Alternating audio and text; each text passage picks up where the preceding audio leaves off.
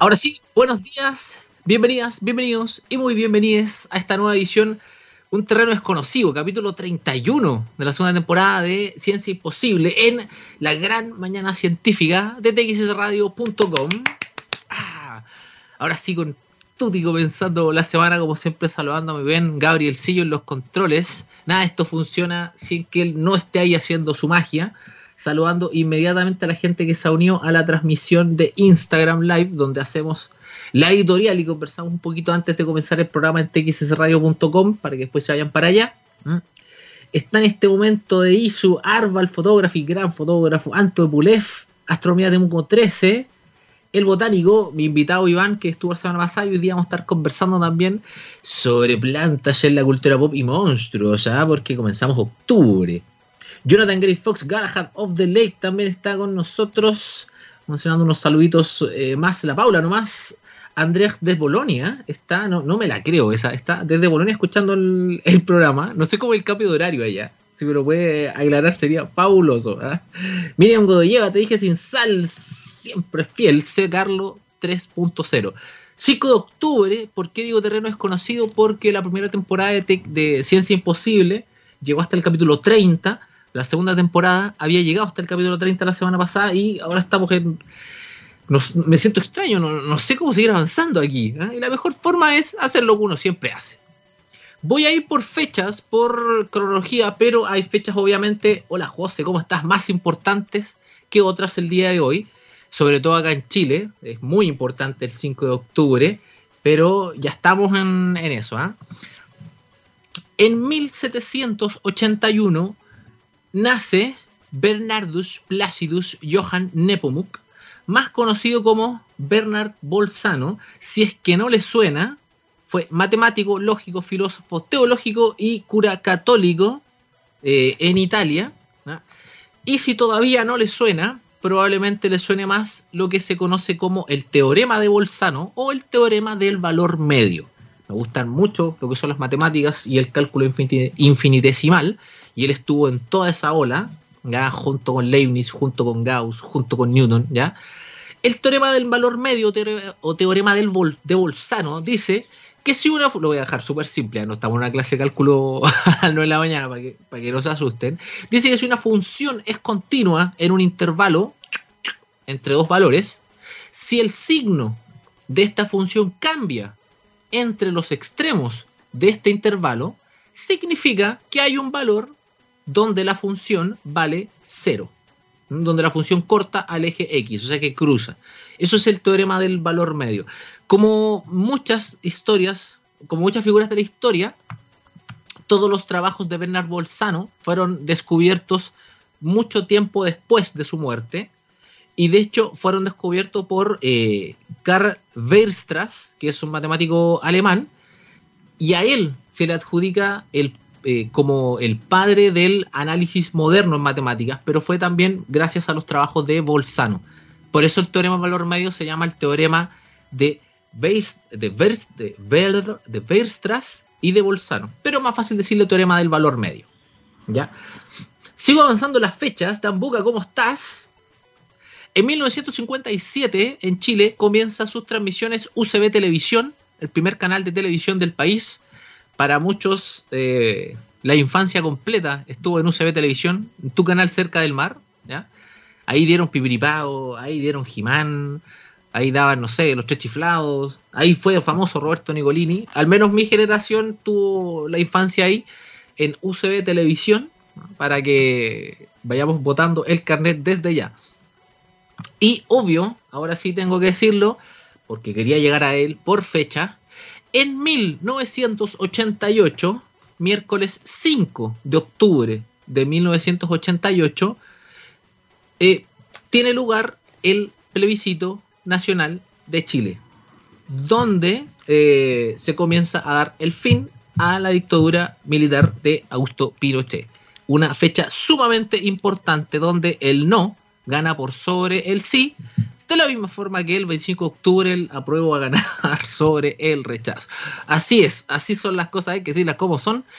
Y de hecho es, es impresionante pensar, yo estaba mirando los números del, plebiscito del 88 de la población en ese momento que se calcula un estimado de 12 millones y medio de personas en Chile, votaron, había, estaban habilitados para inscribir menos de 7 millones y medio. Había más de 4 millones de chilenos que no estaban inscritos en, el, en, en ese momento todavía en el, en el sistema para votar. Es una cantidad muy grande de gente y aún así él no eh, logró ganar con casi un 56%. Yo no, no me acordaba mucho el porcentaje, ya tengo que decirlo. Andrea Castro, Daniela, ¿cómo estás? Cecilia Yenay, Microbiovac también con nosotros el día de hoy. Y que, ¿por qué no va a ser una fecha tremendamente importante eso? Octubre va a ser bonito. 1992, IBM lanza el ThinkPad, uno de sus portátiles más famosos. De hecho, hasta el 2003 los notebooks IBM ThinkPad eran los únicos notebooks permitidos en la Estación Espacial Internacional. Y hay unas hay una fotos impresionantes que ustedes pueden buscar en el artículo de... Pueden buscar ThinkPad en, Google y van a encontrar fotos del, del módulo estadounidense de la Estación Espacial Internacional llena de notebooks. Mira, voy a aprovechar que puedo hacer esto en la, en la transmisión en, en vivo. Mira, aquí tengo la foto de la Estación Espacial Internacional 1, 2, 3, 4, 5. Mira, todos estos son IBM ThinkPad, todos funcionando en la Estación Espacial Internacional. Hasta el 2003 era el único equipo autorizado por la NASA para funcionar allá arriba. Así que para que vean que es un equipo muy bueno. Aunque no debería estar haciendo mucha publicidad, porque no se han puesto con TXS Radio ni con la ni con la gran mañana científica. Así que lo, vamos a dejar hasta ahí nomás. por un tema de gustos personales, no puedo dejar pasar esto. No lo eh, quise resumir esas fechas primero, pero el 67, 1967, nace uno de mis actores favoritos, Guy Edward Pierce, que se empezó a ser famoso en 1994 y protagoniza entre cosas como El Monte de Montecristo o Memento, gran película por la que se hizo conocido Christopher Nolan. Protagoniza el 2002 La Máquina del Tiempo, junto a personajes de la calidad de Jeremy Irons. Y lo interesante es que La máquina del tiempo, esta película, está dirigida por Simon Wells, el bisnieto de H.G. Wells, que escribió la novela original La máquina del tiempo en la que se basa la película. Entonces como que queda todo redondito en familia. Eh, el bisabuelo escribe la novela y el bisnieto del 2002 realiza la adaptación, la segunda adaptación, pues la primera adaptación recordemos que fue en los años 60, eh, no, perdón, creo que fue en, sí, 1960 se hizo la, primera versión de la, de la, película de la máquina del tiempo. ¿Mm? Me llama la atención, mira, yo no sabía esto, tengo que reconocer que son esas cosas que uno va, va descubriendo. ¿Usted sabe lo que se celebra también el 5 de octubre, Gabrielcillo, a nivel mundial? desde el año 2012, en el 50 aniversario del estreno del Doctor No, se celebra el 5 de octubre el Día Mundial de James Bond.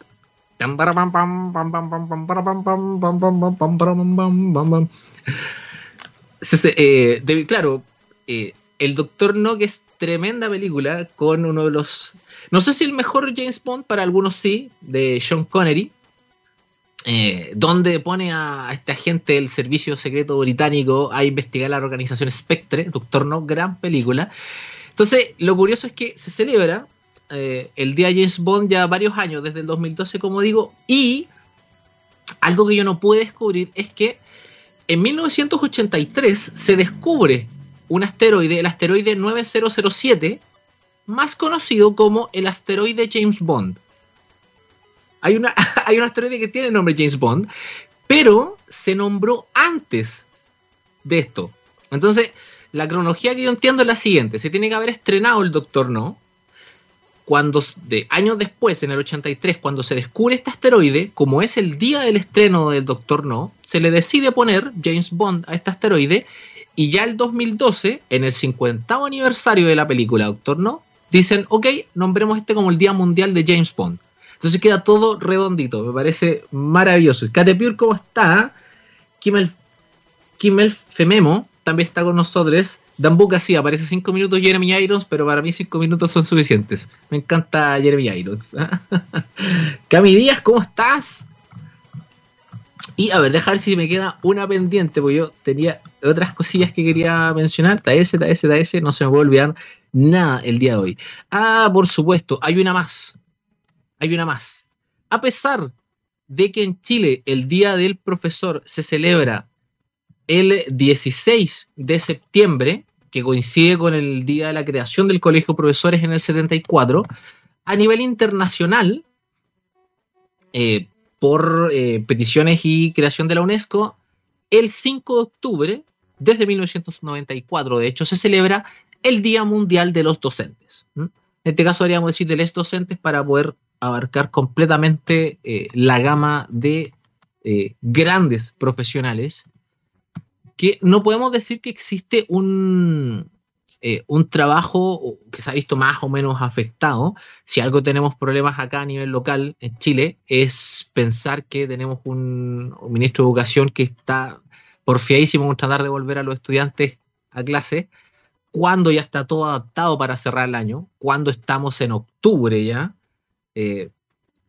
y hay una falta ahí, hay una desconexión tremenda entre lo que se ha hecho, lo que se debe hacer, pero en fin, gran, gran saludo a, todos mis colegas docentes que están actualmente ejerciendo, que no están ejerciendo, que se han dedicado a otra cosa, como lo estoy haciendo yo. Así que hay hartas cosillas ahí que, siempre se pueden conversar, pero el profe Roy siempre está dispuesto a todas ellas.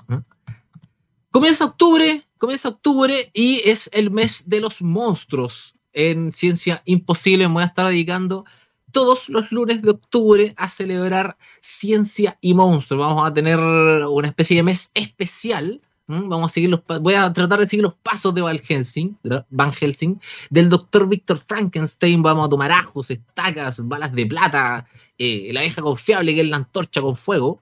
Lo que sea que nos ayude para defendernos de estas criaturas del Averno. Obviamente la primera arma va a ser la ciencia, como bien dice Senku en Doctor Stone. Y aprovechando que la semana pasada tuve un invitado de lujo, que es Iván Quesada, doctor en ciencias biológicas de la Universidad de Concepción, dedicado al área de la botánica, vamos a estar conversando con él el día de hoy sobre plantas de la cultura pop que han manifestado su monstruosidad, que han dedicado a, eh, luchar contra el mal o directamente a asesinar seres humanos. ¿ah? Así que va a estar va a estar de remolinche el capítulo de hoy. Vamos a ir entonces, primero, eso sí, con una pequeña pausa musical. Y antes de que se me olvide, tengo un avisito más que hacer, obvio, el más importante. Hoy a las once y media por TV Educa se estrena el programa Aprender a Ser, por TV Educa a las once y media, donde eh, dos personajes que son eh, eh, Camila Astra y el profe Reciben el llamado de niñas y niños a lo largo de Chile por preguntas eh, de ciencia, de cultura, de trivia, y estos dos personajes van a tratar de ayudar a estos niñas y niñas a resolver sus misterios, sus dudas. Aprender a hacer desde las once y media, hoy día por TV Educa, va a estar tres veces a la semana, ¿ya? va a haber una cantidad de capítulos, espero les guste mucho, pero lo hacen bien, viéndolo yo termino el programa y voy a poner las, las cabritas para, para ver eso. ¿ya? Así que vamos con una pausa musical. Ahora sí. Esto es Blur on Your Own. Y ahora seguimos después de eso en Ciencia Imposible por txradio.com.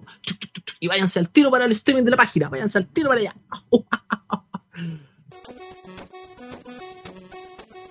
Ya estamos de vuelta entonces en Ciencia Imposible por txradio.com, la única radio latinoamericana completamente dedicada a la ciencia y la tecnología en esta gran mañana científica. Recuerden, los lunes con Ciencia Imposible, los miércoles con Crónicas Científicas con la Maca y los viernes con eh, Joven Estrellas con Raimundo Roberts. Ahí está, las tres grandes mañanas científicas de la radio. Y ya estamos con Iván, Iván Quesada, desde la ciudad de Bazano.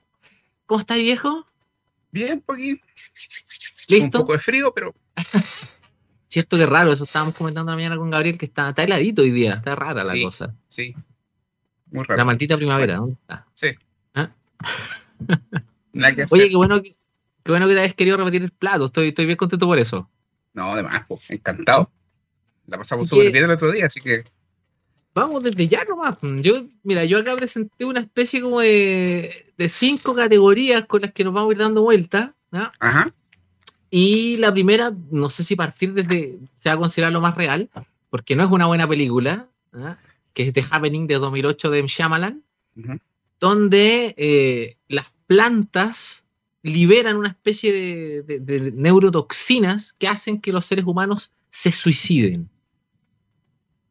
Una Sí, me especie acuerdo como de esa respuesta de la, de la naturaleza en contra de, de la humanidad. Entonces, yo te quiero preguntar al tiro a ti como, como el experto en el tema, ¿hay sistemas de defensa tan poderosos desde la de las plantas o podrían llegar a, a ver, tal vez no en ese nivel, pero...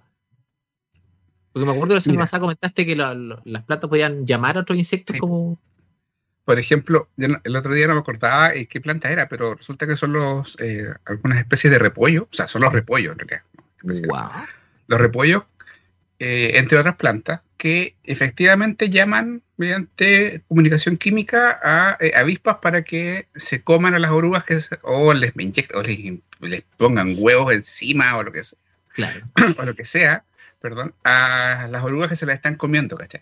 Entonces, efectivamente, las plantas sí tienen un sistema de defensa químico que implica lanzar eh, compuestos volátiles a la, a la atmósfera, al aire, alrededor.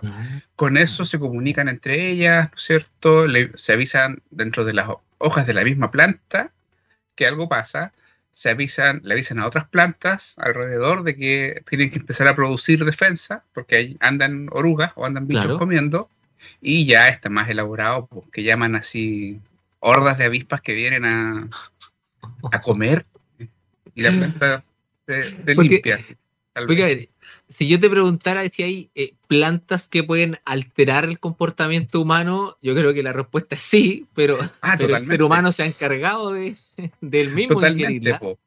Claro. Claro. Pero eh, em, lo que te comentábamos el otro día, porque son, hay compuestos, los alcaloides que para, nos- para los humanos, ¿no es cierto? Son, y no solo para los humanos, algunos animales también, otros animales también, em, tienen fines recreacionales, medicinales. gatos, gatos que Sí, se, que se cruzan con, gatos. con plantas. Sí, los gatos de repente comen menta y quedan voladísimos. ¿sí? Como tú veis al gato después como concentrado mirando el horizonte, con las pupilas así dilatadas al máximo, así como pensando quizás en qué cosa, pero, pero eh, efectivamente, y son compuestos que las plantas sin- sintetizaron para defensa. La planta no los hace para otros fines, digamos. Pero por una cosa de masa, ¿no es cierto? A nosotros no nos matan, sino Mm, que nos producen algún otro efecto. mm, ya. ¿Ya? O sea, si, si fuera más concentrado el efecto, si- si- no sé si la planta fuera más grande, obviamente pudiera ahí el nivel es distinto. producir unas concentraciones muy, pero muy altas, así ya eh, no existe nada parecido, pero si pudiesen generar una gran concentración de compuestos, podrían tener un efecto mucho mayor sobre animales grandes, más grandes como nosotros. Porque veneno, veneno tienen. Por ejemplo, no sé, un tecito de hoja de papa, una cosa así. Claro, claro, o sea, hay, hay plantas con, que derechamente que son venenosas porque el compuesto metabólicamente para nosotros es veneno. Eh, pa- pa- para el herbívoros más grandes, para animales más grandes. Ya. pero la gran mayoría eh, de los, por lo menos los alcaloides, están diseñados, comillas, para eh, insectos. Ah, claro, porque tú hablaste de la concentración, pero por ejemplo, estas plantas que son de- directamente venenosas, que es un término relativo por un Sí. tema de, de que depende de la reacción. Pero si un insecto es más pequeño que nosotros, obvio, y come est- esta hojita, ¿también se va a morir? ¿O, o para él tiene un sistema, una cosa distinta? Es que pro- probablemente no, porque eh, es como los insecticidas en general, los venenos en general, pero sobre todo los insecticidas son, muchas veces son súper específicos. Es como el este aerosol, para no decir la marca, Ya, sí, El bueno, se pone con la radio.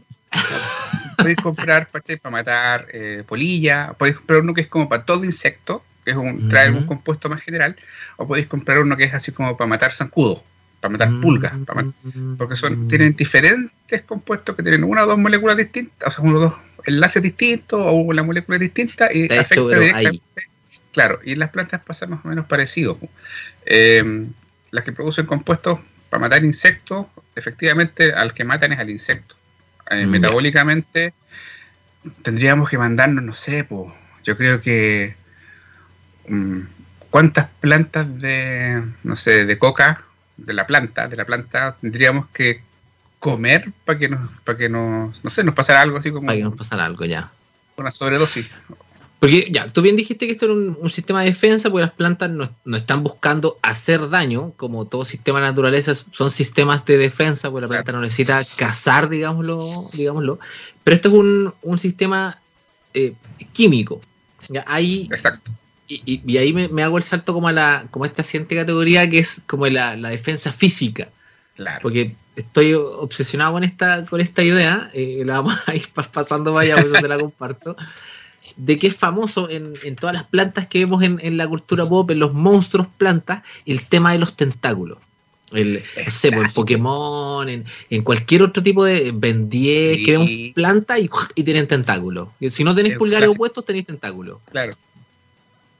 Pero las plantas tienen sistemas así de hay sistemas de movimiento, es que, bueno, el tentáculo es como la típica, ya, eh, tratar de convertir a la planta en, en, un animal, algo que para nosotros sea reconocible como algo que se mueve. ¿Cachai? Entonces, eso, le, ya que como te decís, no tiene manos, no tiene pulgares, tiene algo para atraparte y comerte o estrangularte. ¿Ya? Pero efectivamente, eh, las plantas muchas eh, presentan movimientos rápidos, ya estos se conocen como nastías, mm. que son, eh, por ejemplo, la típica, no sé si tú ubicas en la mimosa, que es este típico arbolito que lo tocáis y se cierra. Y se, y se cierran las la hojitas. Eso, es como una reacción automática. Esos, todos esos movimientos son mediados por diferencias de potencial, de potencial hídrico, entonces se forman como bombas de agua en la base de las hojas, las células ah. sacan agua o entran agua muy rápido y eso cambia la turgencia de las células, de las células, y eso hace que el, órgano completo se mueva. ¡Oh, qué maravilla! Eh, eso eh, sucede en, fracciones de en un par de segundos, como en este caso, o pasa, por ejemplo, también que eh, las lianas, cuando piensa, por ejemplo, en una liana, en una trepadora, cuando cae la semilla, cae a la tierra, claro germina esta plantita, ¿no es cierto? Y después tiene que buscar dónde trepar. Y hay estudios que muestran que esta, esta cuestión está dando vueltas sobre su eje todo el tiempo, lentamente, no lo ves rápido, claro. es el transcurso de horas o días, hasta que topa con algo. Y cuando topa con algo, se empieza a enrollar y ahí. Empieza. ¿Ya? Eso también es una amnistía eh, y es un tipo de movimiento que, si lo, si lo pensáis un poquito, así como obviamente en la ciencia ficción está exagerado, el sí, obvio, son casi pero es como eso, es como eso, digamos que esta, esta rama se estira y se mueve hasta que atrapa algo. Cuando atrapa algo lo estrangula. Las parras yo he visto que hacen eso. Yo tengo una en, el jardín y se, y se enredan y después cuando se secan quedan ahí como, como un trozo de madera en forma de resorte. Yo no las puedo sacar cuando estoy podando para el invierno. no, y hay casos de, trepadoras, por ejemplo, en el bosque, los bosques en el sur, eh, trepadoras que después, una vez que se, se enrollan, ¿no es cierto? El, tronco empieza como a engrosarse, entonces después queda, el árbol queda medio estrangulado apretado porque esta, esta, esta rama se convierte en, madera. Mm. Entonces es muy, es muy fuerte la, presión que pueden ejercer. Eso, por eso también posible cuando, cuando se levanta, por ejemplo, el concreto, porque es una presión constante de mucho tiempo. Claro, eso, las raíces se rompen nomás. Lo que pasa es que el crecimiento de estas cuestiones, cuando ya se, cuando se, se convierten en madera, eh, puede ser muy fuerte porque básicamente empiezan a crecer, no paran de crecer a lo, largo, a lo alto, empiezan a crecer hacia los lados, a lo ancho, y el crecimiento celular es súper fuerte, entonces tú le puedes efectivamente poner una placa de concreto y, en algún punto la va a romper. es, tan, chiquitito el trabajo. Es lento, lento, y pero es constante, por pues las fuerzas constantes y se va acumulando. No, eso lo encuentro maravilloso. Porque claro, tenemos esta, yo creo que lo dijiste muy bien, que tiene, que tratamos de como seres humanos darle características animales a las plantas y por eso queremos que se muevan y, por eso enrollan. Eh, porque claro, tenemos las enredaderas, las parras, eh, casi cualquier, bueno, no todas las plantas me imagino tienen esa capacidad de, darse vuelta y enredarse por, otras cosas. No, son las que las que efectivamente requieren eh, trepar. sobre todo las, las trepadoras. ¿Pero por qué requieren repar? ¿Por, por el sol? ¿Necesitan sí. O sea, su objetivo, el objetivo primordial de ella es llegar a la luz. Mm, ya, ya, ya. Y su construcción, ¿no es cierto?, física no, les permite ser como un árbol que por sí mismo va a subir. Necesitan colgarse de alguien. Ya, claro. Colgando un árbol. Tú mencionaste este, este movimiento con, un sistema como de, bombas de agua. Las, las flores que se abren y se cierran también tienen el mismo sistema. Porque yo ayer veía una unas, unas moraditas, no me sé el nombre, no, no, es, mi área, pero, pero durante la tarde estaban con el sol y estaban efectivamente así, pero ya cerca a las seis, seis y media de la tarde se, se escondieron. Y es un proceso muy lento, yo no me di ni cuenta, pero también utilizan ese sistema de, como de válvulas. Sí, creo que todos los movimientos que son eh, no permanentes en las, en las, plantas, desde eso hasta, no sé, los cambios de las posiciones de las hojas relativos al sol, por ejemplo, tienen que ver con eh, variaciones en la turgencia de las células de la, de la base de la, de la estructura en cuestión. Ya, ya, ya. Eso puede ser pequeñísima, ¿no es cierto? Y muy lenta o rápida porque este sistema válvula a mí se me, se me vienen a la mente, no sé, los animatronics, por ejemplo, ah, estos, estos títeres que son válvulas para arriba y para abajo. Sí. Y, efectivamente, si las válvulas fueran rápidas, los movimientos serían rápidos. Claro. Pero para que fueran grandes, tendrían que ser mucha presión, mucha, mucha fuerza. Y eso de pronto las plantas no, lo pueden hacer. Es que uno tiene que cachar que las plantas son eh, pura hidráulica básicamente. O sea, tú tienes que pensar que una planta tiene que levantar el agua desde el suelo hasta la parte, hasta su punto más alto. Eh, y eso implica, eh, en las plantas, implica eh, diferenciales de presiones. Generalmente la presión es como una, es como una bomba de succión. ¿ya? Tú tienes que subir agua. Entonces las hojas tienen una presión, una, una, un potencial de presión distinto al que, está, al que le las raíces y eso permite que el agua suba. Y eso también lo aprovechan para, para mover sus estructuras, para empujar. Lo que, el ejemplo que me das tú de, lo, de las típicas veredas rotas, eso es pura presión hidráulica a la larga y crecimiento celular. Y tiene que ser grande esa, esa diferencia de presión porque sabemos que hay árboles que no son chicos, que no son pequeños y que sus hojas están arriba, entonces el, árbol tiene que ser capaz de subir el agua por todo el, tallo. Estoy pensando, no sé, en una secoya arriba o un pino, no hay que ser tan, tan extremo tampoco. Y la hoja están arriba, eh, el agua tiene que ser capaz de recorrer, no sé, un par de metros de, Estoy, de tronco. buscando, el, estoy buscando el dato porque no, lo tengo en mi cabeza en este momento, pero hay diferencias de potencial bien grandes en, relación a, al suelo, entre una, entre una hoja y el suelo. Y de hecho, eh, por ejemplo, una de las teorías que más se acepta es que en el caso de los grandes árboles, el único límite que tienen para crecer es su capacidad de levantar agua o sea, hasta donde pueden llevar la columna de agua es hasta donde pueden crecer. Hasta donde pueden subir, claro. Si no, no va a seguir creciendo. Obviamente, me imagino yo que un árbol que, creciera, no sé, montones de kilómetros para arriba se encontraría con otros problemas. Eh, no, menos, ya, ya una cosa de gravedad, gravedad eh, menos presión atmosférica, irradiación. Hay menos aire, pero, claro, más radiación. Pero a escala de, ¿no es cierto?, de, de la parte donde nosotros estamos, eh, un árbol tendría su principal enemigo para llegar más alto sería ese su capacidad de levantar agua. Ya, ya, ya. seguir buscando. Bueno, el, agua la, la, necesitan por un tema que conversamos la semana pasada, que es para la fabricación de, su alimento, eh, aparte del proceso de respiración.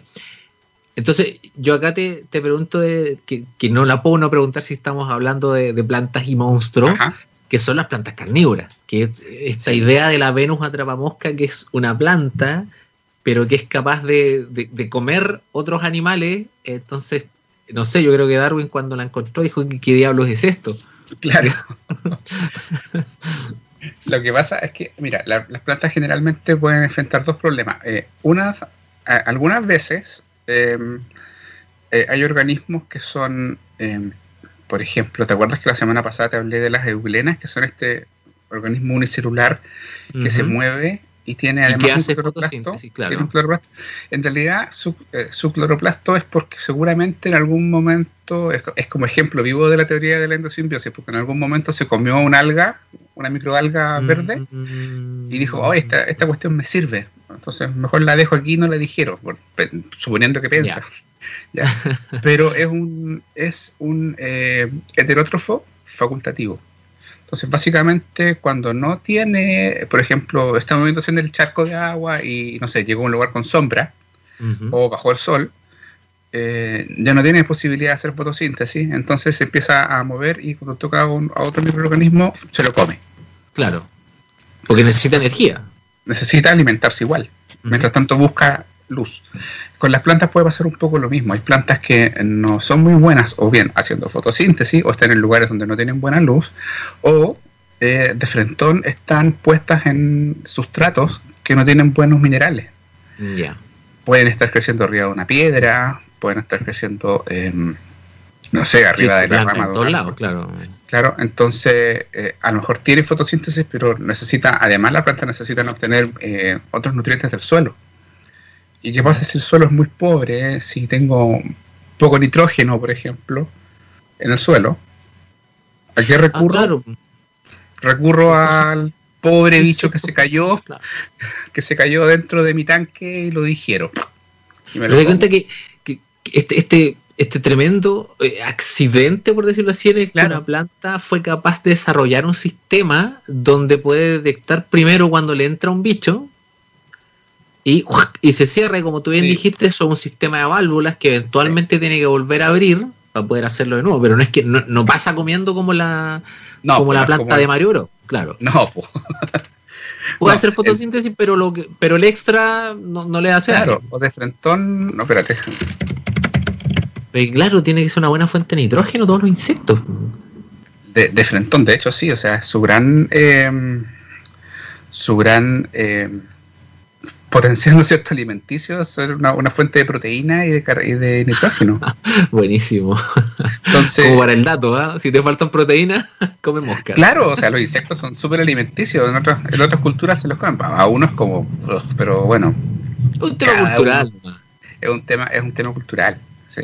Mientras Sí. no sea un bicho con algún tipo de veneno, estamos estamos súper bien. claro, claro, pero... A ver, Como que esta idea del, del monstruo planta que, que te come, que, que está basado en, la, en, en esta, en esta Venus, es es súper popular. O sea, desde como yo mencionaba Tendita del Horror, está la, la de Mario también, pero ¿sabes? a mí incluso se me viene a la mente el ataque de los tomates asesinos, que te lo, que te lo Oye, sí, sí, me acuerdo. Porque no, son Muy malas. técnicamente, y ahí está el problema, porque técnicamente un tomate no es, no es un organismo como planta, sino que es, es el fruto de. Es un fruto, pu, claro. Entonces, ¿los frutos hacen fotosíntesis? Eh, es que, buena pregunta. Es como, Buena una pregunta. es como una cápsula. Buena pregunta. Lo que pasa es que, por ejemplo, obviamente hay, hay varios tipos de frutos. Los frutos que son secos, ¿ya? Eh, Ah, claro, ya. Esos no hacen nada. No, hablemos de, de fruto húmedo, una pera, un tomate. ¿ya? Pero, por ejemplo, si tiene, si tiene eh, cloroplastos en, su- en, al- en alguna de sus células, aunque sea en la célula de la epidermis, esas células van a estar haciendo fotosíntesis. Ya. Porque Sí, claro, uno ve una fruta y ve hojitas ahí, pero la hojita está hacia la rama. Quedó pegada en la fruta, pero es parte de la. No, es parte de la rama, pues, parte Claro. de la- es parte de la rama, sí. Pero resulta que, eh, a ver, la fotosíntesis es un proceso bien choro porque básicamente ocurre en. puede ocurrir en cualquier parte de la planta. O sea, de hecho, los tallos hacen fotosíntesis. Sí, es maravilloso Eh. Si tú, por ejemplo, estás ahí con te encontrás con un arbolito y le, le pegáis un raspón, ¿no es cierto?, con un cuchillo a la corteza del tronco, eh, vas a ver que tiene una capita verde y esa capita verde hace fotosíntesis. Hacen fotosíntesis, claro. De hecho, muchos los árboles que botan las hojas en otoño se mantienen haciendo fotosíntesis con otros. Con, si, no, si no, ese árbol no. ¿Cómo funcionaría si no tiene hojas, po, por ejemplo? Claro. Mantienen, ¿no es cierto? Entonces los frutos también, las flores también hacen un poco fotosíntesis, los frutos también hacen un poco fotosíntesis. Habiendo clorofila, aunque esté enmascarada por otros pigmentos, ¿no es cierto? Ujú. La estructura va a ser fotosíntesis. Mira, con esto de lo, de los que yo mencionaba, de, la criatura que te acaba, del monstruo, de los tomates asesinos, se viene también esta idea que la habíamos mencionado un poquito la, semana pasada. Yo sé que no da para lo que para, el programa de hoy, pero, eh, pero aún así lo podemos llevar por ese lado, que son las plantas que en algún momento tienen un poquito más de conciencia. Y acá hay, dos caminos. Están los, los organismos que son realmente gigantes, como el, el baobab del principito que yo puse en el afiche, y la cebolla, y se viene a la mente, no sé, el gran árbol Deku de, de, Zelda o, o, los Ent incluso, pasar ya como a, las plantas más conscientes. ¿Qué, qué, podría decirme, por ejemplo, de, de, algo así? ¿Es necesario que una planta tenga un, sistema de procesamiento central? Eh, es que para hacer todas las cosas que ya hace no es necesario como que lo, que te contaba el otro día, que eh, la planta es un organismo modular y cada módulo trabaja, es como una sociedad de hormigas, cada módulo trabaja eh, por en función del, bien común.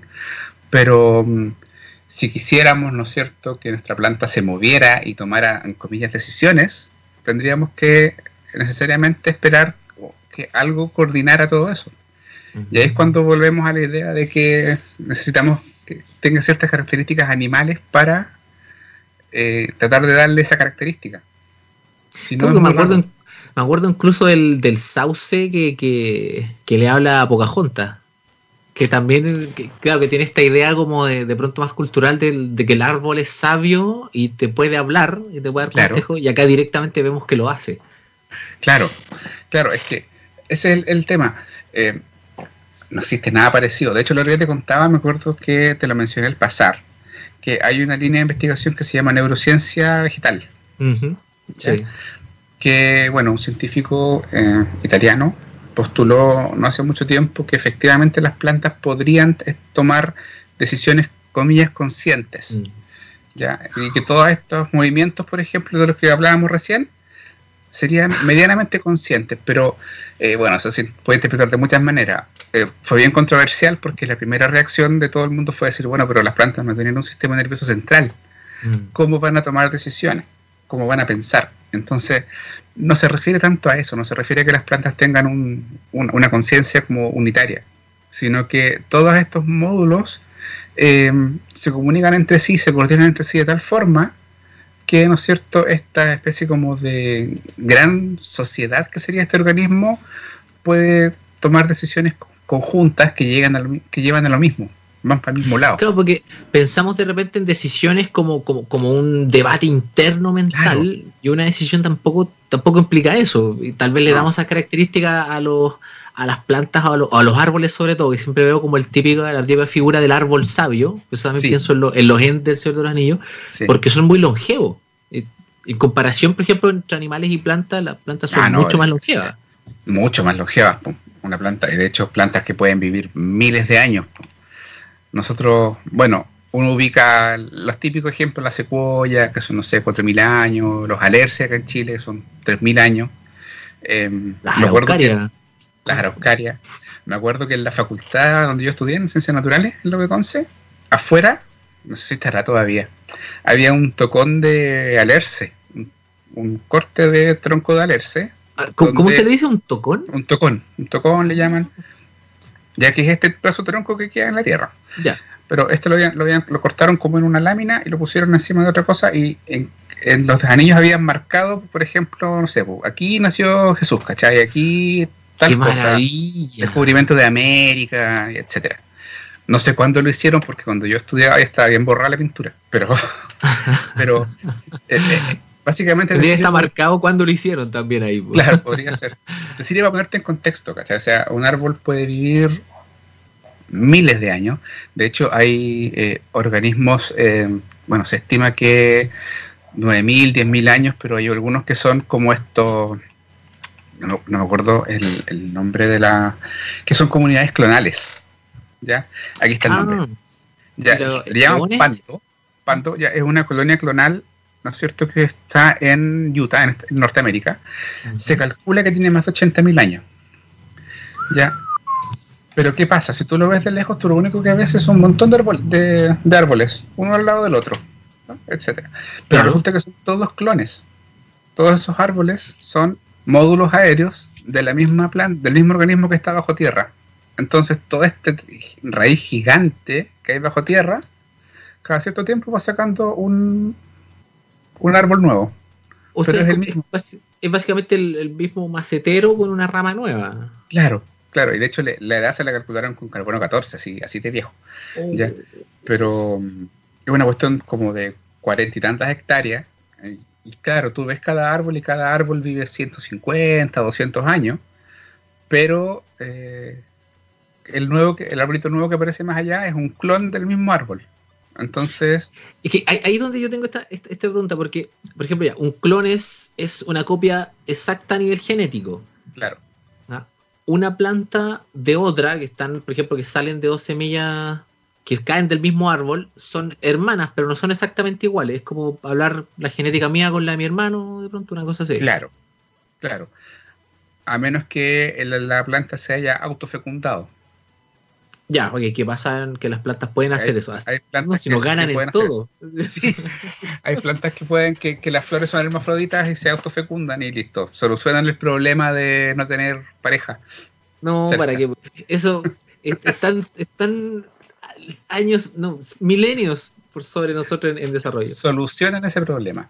Y eso me eh, encanta porque yo, por ejemplo, te, te iba a preguntar, pensar en esta idea de, de cuánto tiempo las plantas han evolucionado, los mismos ejemplos que me das de organismos que tienen miles de años, y aún así, eh, las plantas, obviamente no, podemos decir que, la evolución se acaba, la evolución es un proceso que no, termina, pero uno, uno de repente podría pensar, a ver, si le doy 5 millones de años a una planta, podrá desarrollar conciencia, y tú te pones a pensar cuánto tiempo llevan ya acá, y no les ha sido necesario esa no ha sido necesario.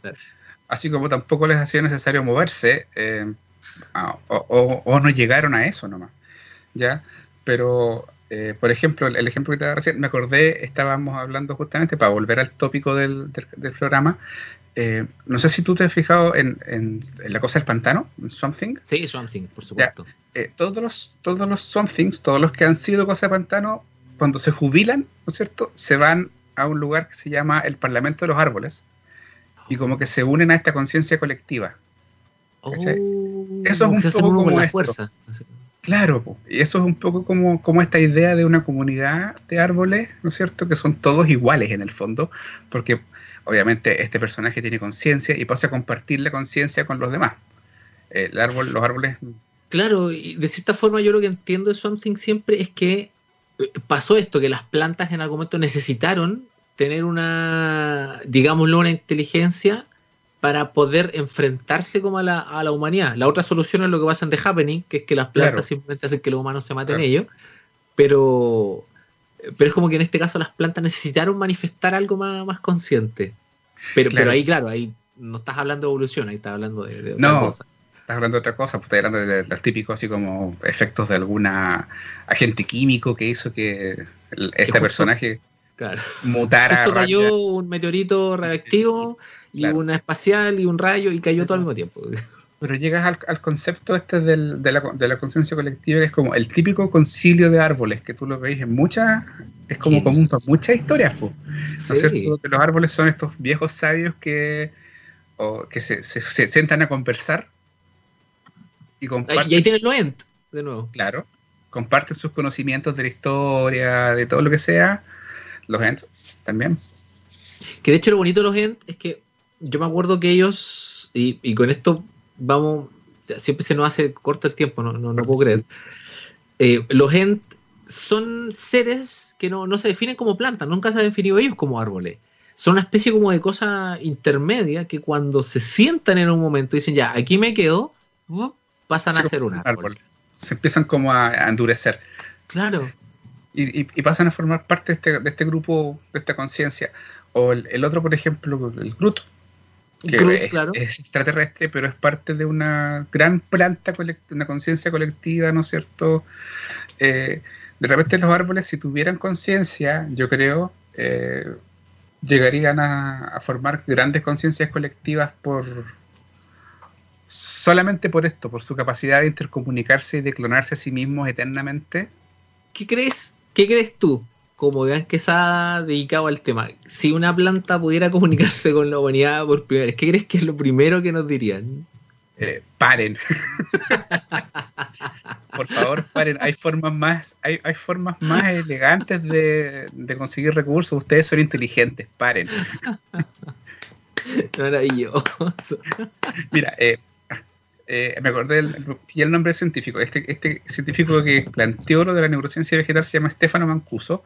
Stefano Mancuso ha escrito hartos libros, ¿ya? y uno de sus libros eh, es una especie de constitución, para eh, ¿no es cierto?, estar ah. acorde a los tiempos, eh, que se llama La Nación de las Plantas, donde él plantea cómo cree él que sería una, la constitución de este reino de las plantas si es que efectivamente existiera eh, si lo pillan por ahí para leerlo en digital o lo que sea, eh, es una lectura bien entretenida, porque él plantea cuál sería justamente lo que nos preguntabas, el punto de vista de las plantas respecto a los seres con los que comparte el mundo, que seríamos todo el resto de los organismos. Pero sigue siendo la interpretación de este científico. Obviamente está hablando por las plantas, de cierto Obviamente.